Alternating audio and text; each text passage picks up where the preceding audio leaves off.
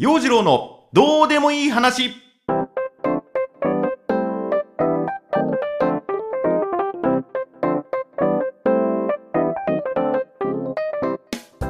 今週も始まりました。陽次郎のどうでもいい話。こんばんは陽次郎です。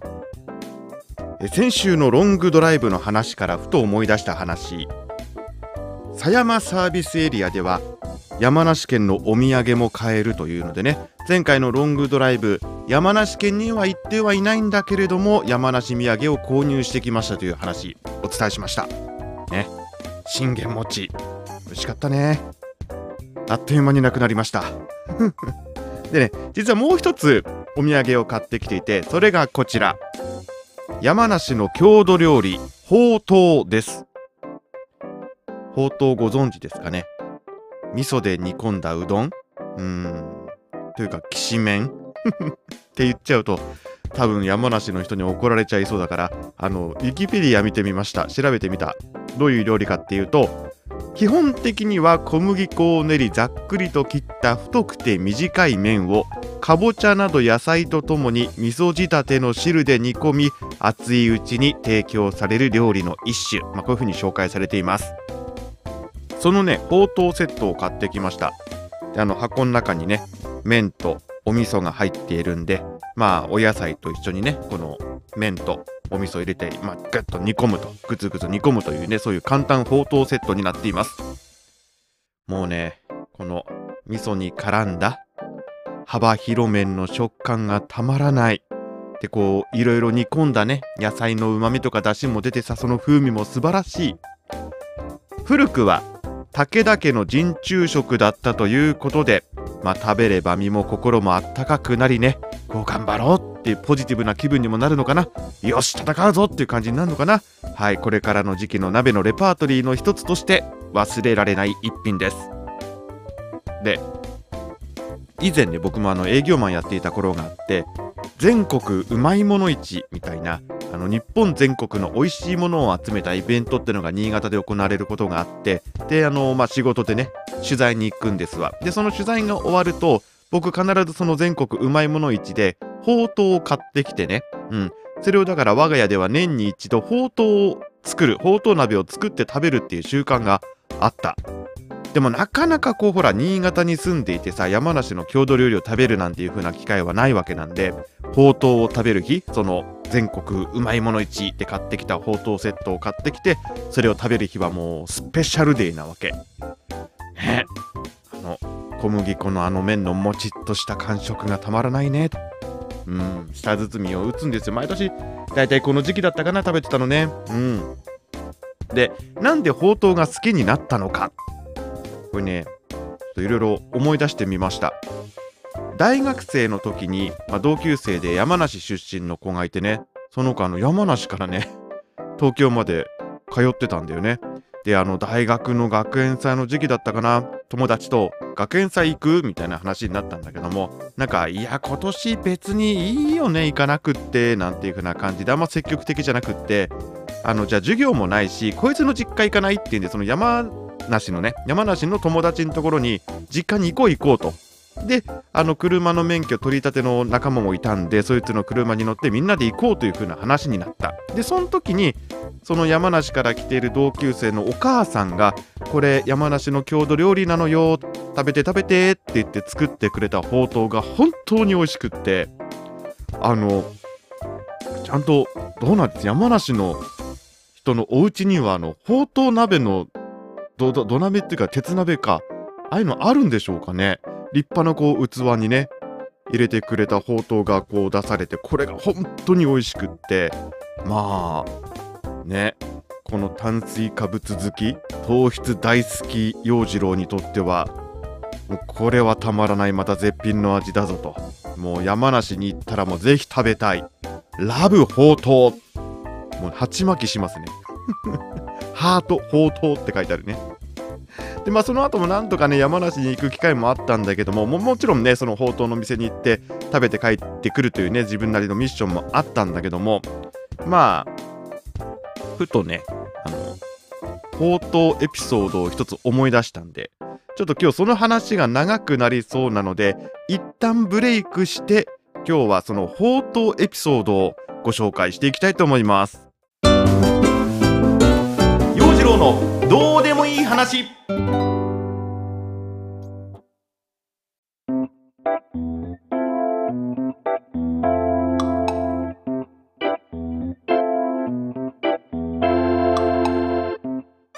そんなわけで今日はコーナーなしで宝刀にまつわるどうでもいい話をしていきます。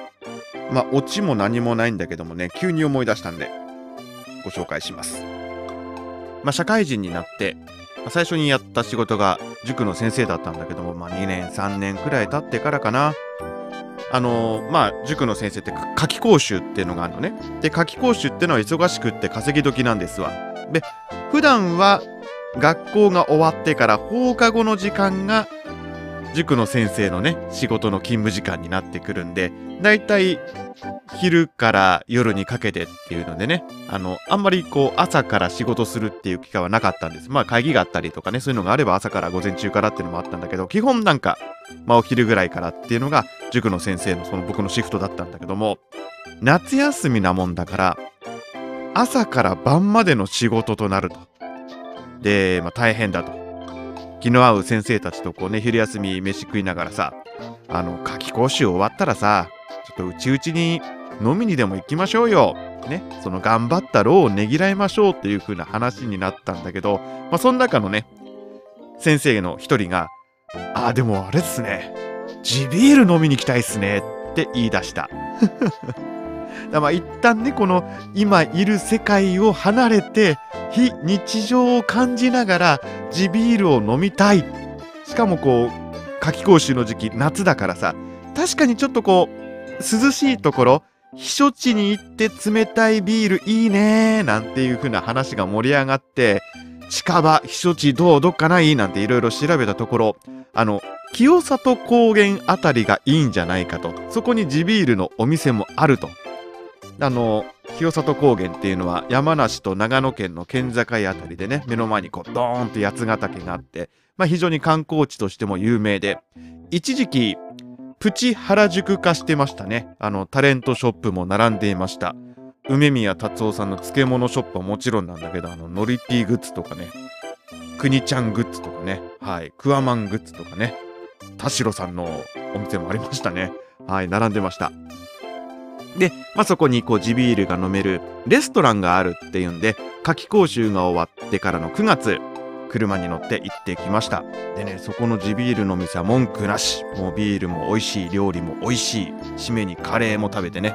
もう満足満足と。いやこれはいい旅だと。地ビールが何と言ってもうまいか地ビールの店なんでねもう何種類かあってこれもう全部ピッチャーで頼むと。こういう贅沢してきました。まあそれだけねストレスも溜まっていたのかな。そしてその非日常的な空間がピッチを早めてしまったのかな？まあ美味しくいただきました。で一泊していざ帰るぞっていう時にねこう車に乗って甲州街道ちんたらちんたらこう戻っていくわけなんですよ。でだんだんだんだんこうね道路標識に東京まであと何キロみたいなのが出てくると現実が待っていると。はあこれ帰ったらまた明日から仕事かと。憂鬱だな。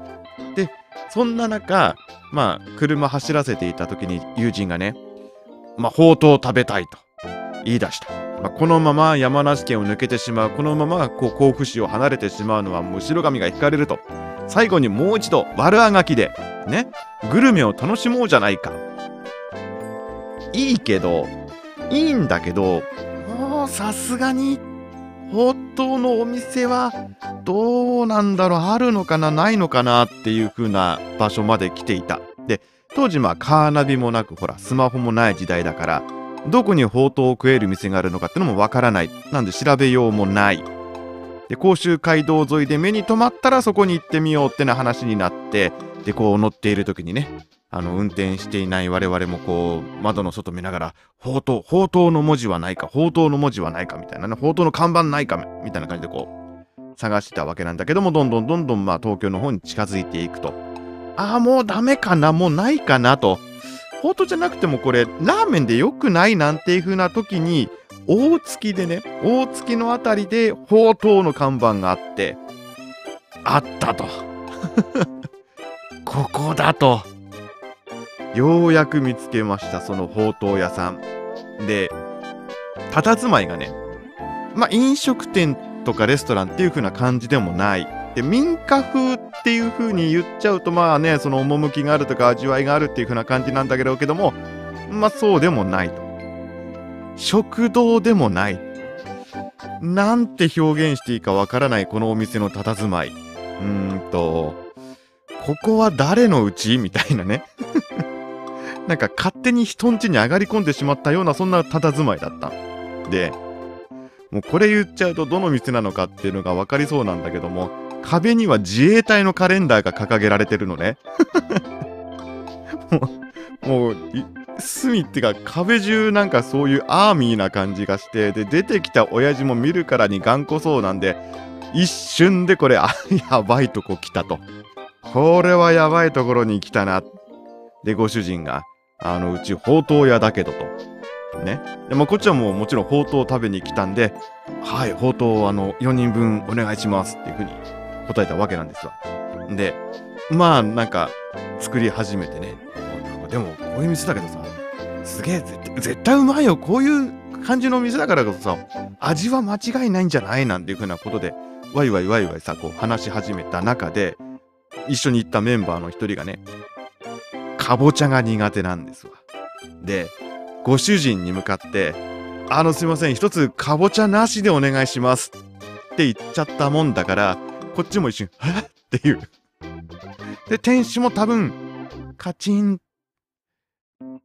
え？ー、まあ、ほうとうはかぼちゃが入ってるのは当たり前だろうみたいな感じで、え？ー、食べますかぼちゃ食べます。みたいな感じでね、えー、そんなこう、ちょっとヒヤッとするシーンもありながら、大丈夫、かぼちゃ俺が食うからさ、一応かぼちゃ入り、ね、食べ、頼んどけそれみたいな感じでね、まあ、丸く収まったんだかどうだかわかんないんだけども、で、まあ、念願のね、ほうとうに出会えたわけで、えー自衛官募集のポスターなんかも貼ってあってね、この店内の佇まい。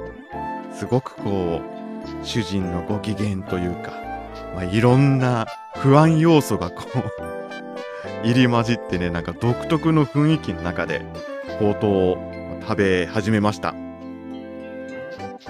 食べた、その行ったの時がね、まあ、9月、9月なんだけども、まあ、もちろんまだ暑さの残る日だったんで、地ビール飲んでいた時はね、避暑地にも行って、あ気持ちいいみたいなね。ああ、すっきりした。気持ちいい。風が涼しいみたいな感じでこう堪能したんだけど、今度甲府盆地の方に入っちゃって、で、あのー、なんだろう、熱々のほうとう鍋食ってるもんだからみんなどんどんどんどん汗が噴き出してくる。で、まあ空調もあんま効いてなかったのかな。風を通すような窓もなかったんで、もうすごい汗っかきの友人が表の扉をこう少し開けたんですよ。風を通そうとね。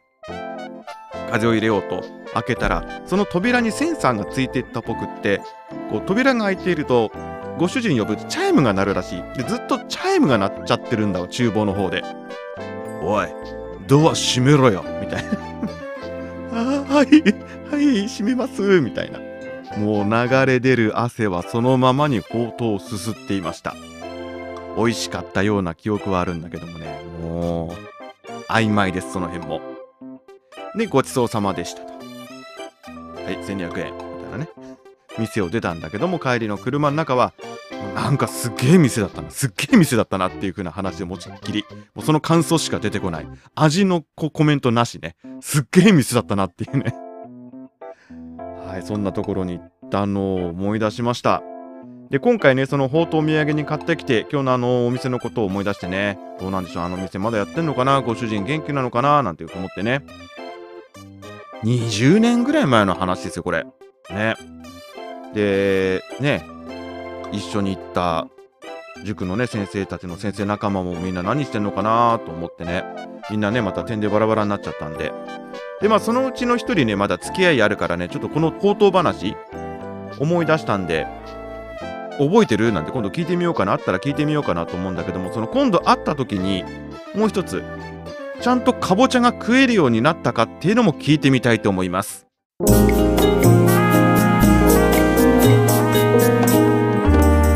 陽次郎のどうでもいい話。お届けしてまいりました。陽次郎のどうでもいい話。本当に今日はどうでもいい宝刀にまつわるお話をしてみました。で今の時代って怖いね。いやそのねさっきも言ったけどこの宝刀屋さんに行ったっていうエピソード今から20年くらい前の話なのね。でいろいろ気になってお店のこと調べてみたら食べログにこのお店の紹介がしてあった。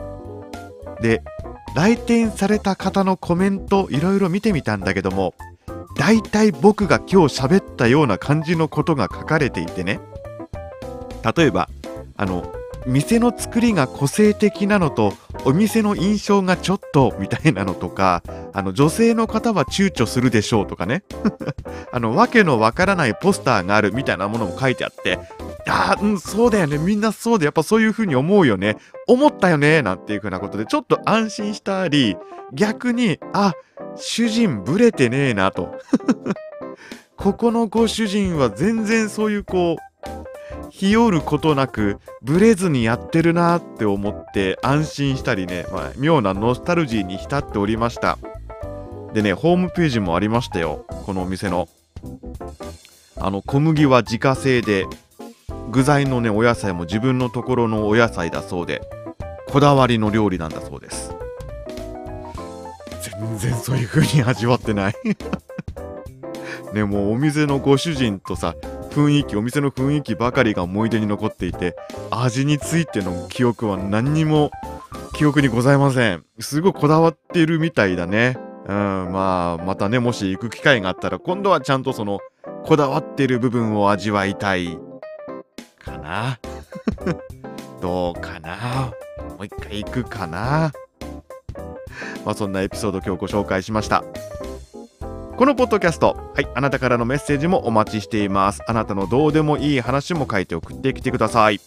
洋次郎のツイッター、アットマーク、よじろ0815、YOJIRO0815 でフォロー &DM お願いします。あなたのこんな旅エピソードっていうのもね、何かありましたら、ぜひ書いて送ってください。このポッドキャストをペロッと貼り付けているノートの陽次郎のどうでもいい話マガジン、こちらも展開中です。フォローお願いいたします。あの、どうでもいい話エピソードをね、文章とそれから写真も載せてます。まあそんな先々週のロングドライブがなかなかヘビーだったもんでね、先週はほとんど在宅勤務だったんで、まあ写真もないかな。まあでも何かしら載せておきます。陽次郎のどうでもいい話ポッドキャスト。ここまでのお相手は陽次郎でした。はい、ここのところ炭水化物の話ばかりでございます。僕はきっとこのまま冬眠に入ると思います。それでは、また春に 冬眠に入っていなければ、また来週。バイバイ。